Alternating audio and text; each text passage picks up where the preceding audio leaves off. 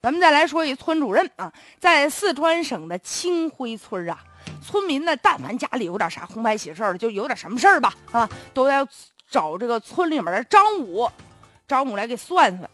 为什么呢？因为张武在大家眼中啊，是一个非常有经验的风水先生。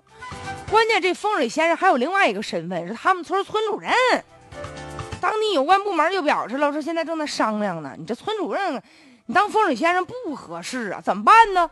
是说劝他辞职，还是说启动这个罢免的程序啊？这现在这张武呢，他有真名，这真名呢叫做张玉仲，他就说了，说自小吧就喜欢易经，他不是说当了村主任之后通过这种方式敛财，不是，人之前呢，人家有这三寸不烂之舌，人家就喜欢这个风水啊这方面的。后来，因为他这个风水师做的风生水起，当地老百姓呢还真就信这个，所以呢，就是时间长了，老百姓还真就选他当村主任了。村民还真觉得说他挺精明强干的。哎呀，要说呀，为啥村民会这么想呢？真的是和他们的这个经济水平有关系。因为当地确实挺困难、挺穷的啊。这个清辉村呢是富顺县三十四个贫困村之一呀，至今没有脱贫呢。大家伙其实希望能够发家致富。就这风水先生啊，这村主任也说呀。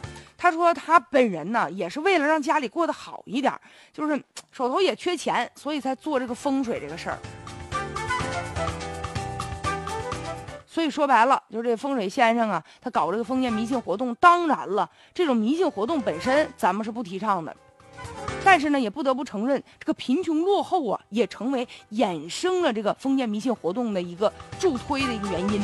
所以现在呢，他当这个，据说当村主任都当十二年了，这么长时间了，那当地上级部门不知道吗？还是说一直也就睁一只眼闭一只眼了？现在这村主任也说了，既然都这样了，不干村主任以后呢，风水师这活我也不想干了。他说他真正的愿望是啥呢？就想搞一点养殖啊，搞一点羊啊、鱼啊，搞点副业，就主要还是为了生计。如果有。手头有钱了，是吧？他就不用干风水师了。所以就这种村主任兼风水师这种奇葩的事儿啊，希望不要再发生。关键问题是怎么想一想，帮着当地村民啊，能够富裕起来吧。